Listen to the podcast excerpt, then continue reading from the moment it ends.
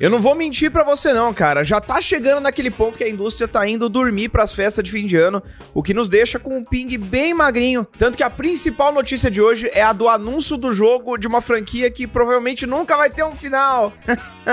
Fã de Hunter x Hunter usa o humor para sobreviver. Mas bem-vindos, caras. Eu sou o PH e esta é a última semana do ping em 2023. Vamos que vamos.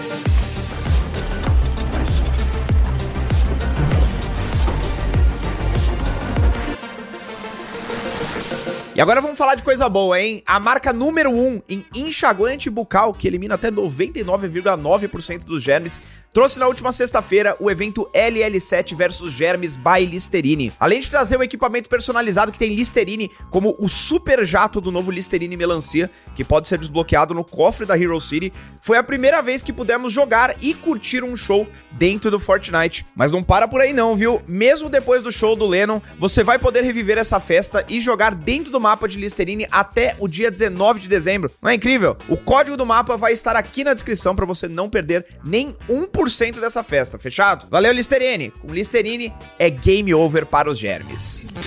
Meio que do nada, a produtora japonesa Bushiroad, que é mais conhecida por card games e por jogos de celular como Bandori e Love Live, anunciou que está trabalhando ao lado de um respeitado estúdio de games de luta para criar um novo jogo de Hunter x Hunter.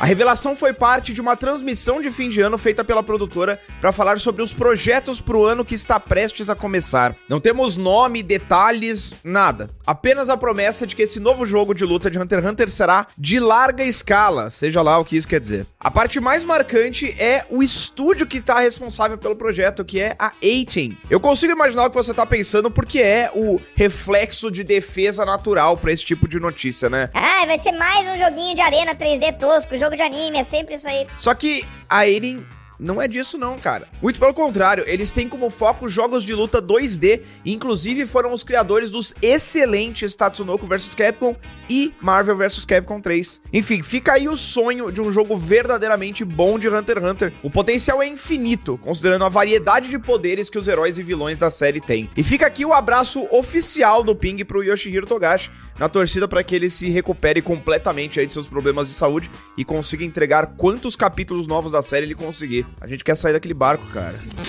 E já que a semana tá fraquíssima de notícias, eu me sinto confortável o suficiente para jogar essa queridinha aqui no meio do balaia. Um novo The Legend of Heroes foi anunciado. Mas o que é The Legend of Heroes, BH? A maioria deve estar se perguntando, né? Você já deve ter esbarrado sem querer com algum jogo da franquia, mesmo que não tenha jogado nenhum deles. Trails of Cold Steel, Trails in the Sky, esses aí. É uma franquia de RPGs extremamente boa, feito com um orçamento extremamente limitado dos mesmos criadores de Is. Se eu tivesse que escolher uma coisa para citar como a mais legal desses jogos, eu diria que é a construção de mundo. Todos os jogos da série se passam em um mesmo continente, contam histórias interconectadas e fortalecem uns aos outros com um emaranhado de referências que é muito divertido de desvendar. Um exemplo, os jogos têm um esquema de calendário a la persona, com os dias passando na medida em que você avança na história. E todos os NPCs falam coisas diferentes a cada dia que passa, respondendo aos eventos ao seu redor e dando muita satisfação aos jogadores que gostam de mergulhar de cabeça na exploração desses mundos. Mas enfim,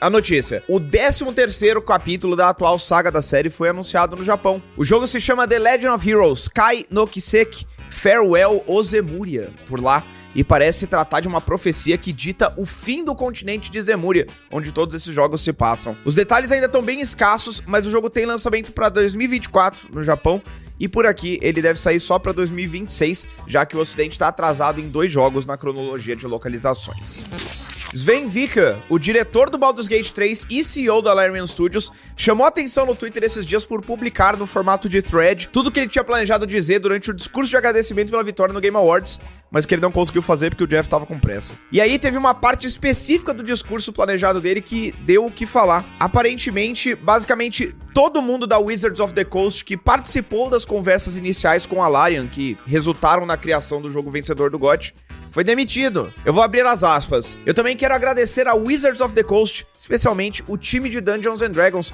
por nos dar carta branca nesse projeto. Eu sinto muito ouvir falar que tantos de vocês foram demitidos. É muito triste perceber que das pessoas que estavam na sala de reunião original não resta quase ninguém. Espero que todos fiquem bem. Ao longo do ano, a Hasbro, que é dona da Wizards of the Coast, demitiu quase duas mil pessoas, cerca de um terço da força de trabalho dos caras, culpando baixas vendas de brinquedos como motivo pela jogada. Dentre os demitidos na leva mais recente de baixas, que aconteceu semana passada, estava o Mike Merrills, que na época do início do desenvolvimento do Baldur's Gate 3 atuava como diretor criativo de D&D. Triste isso, né, cara? Negócio tá tão insalubre que você pode ser um dos responsáveis por um dos produtos mais populares e bem-sucedidos de D&D em décadas e acabar demitido logo depois.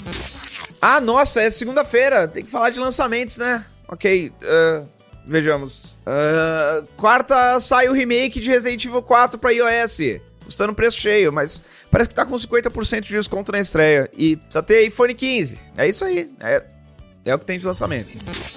Ok, mas aniversário tem. Aniversário tem sim, ó. 26 anos atrás era lançada no Japão a minha parte favorita da franquia Mega Man, Mega Man Legends, um RPG de ação 3D estrelado por uma versão muito fofa do Mega Man e companhia. Explorar aquele mundo no Play 1, ajudar a reconstruir a cidade. Que saudades, cara.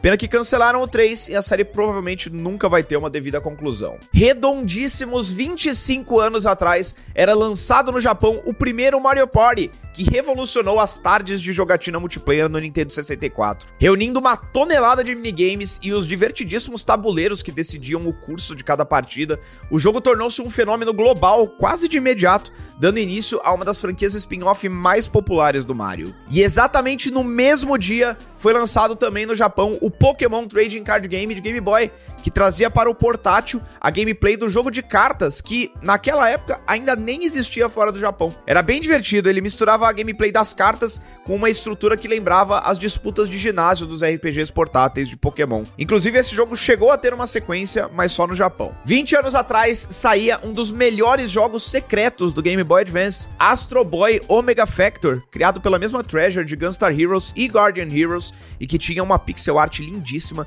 e uma gameplay excelente no controle do robozinho do Tezuka. E por fim, mais um aniversário redondinho. Hoje completa 15 anos do lançamento de Dissidia Final Fantasy, o jogo de luta 3D de Final Fantasy que reuniu os heróis e vilões dos jogos principais da série para pancadarias francas no PSP. Mas é isso de ping por hoje, turma. A gente tá na última semana do ano que vai ter ping novo, então fica de olho aí. Mas não se esquece de curtir o vídeo, se inscrever no canal e clicar no sininho para receber a notificação assim que tiver conteúdo novo por aqui, tá certo? Tchau, tchau.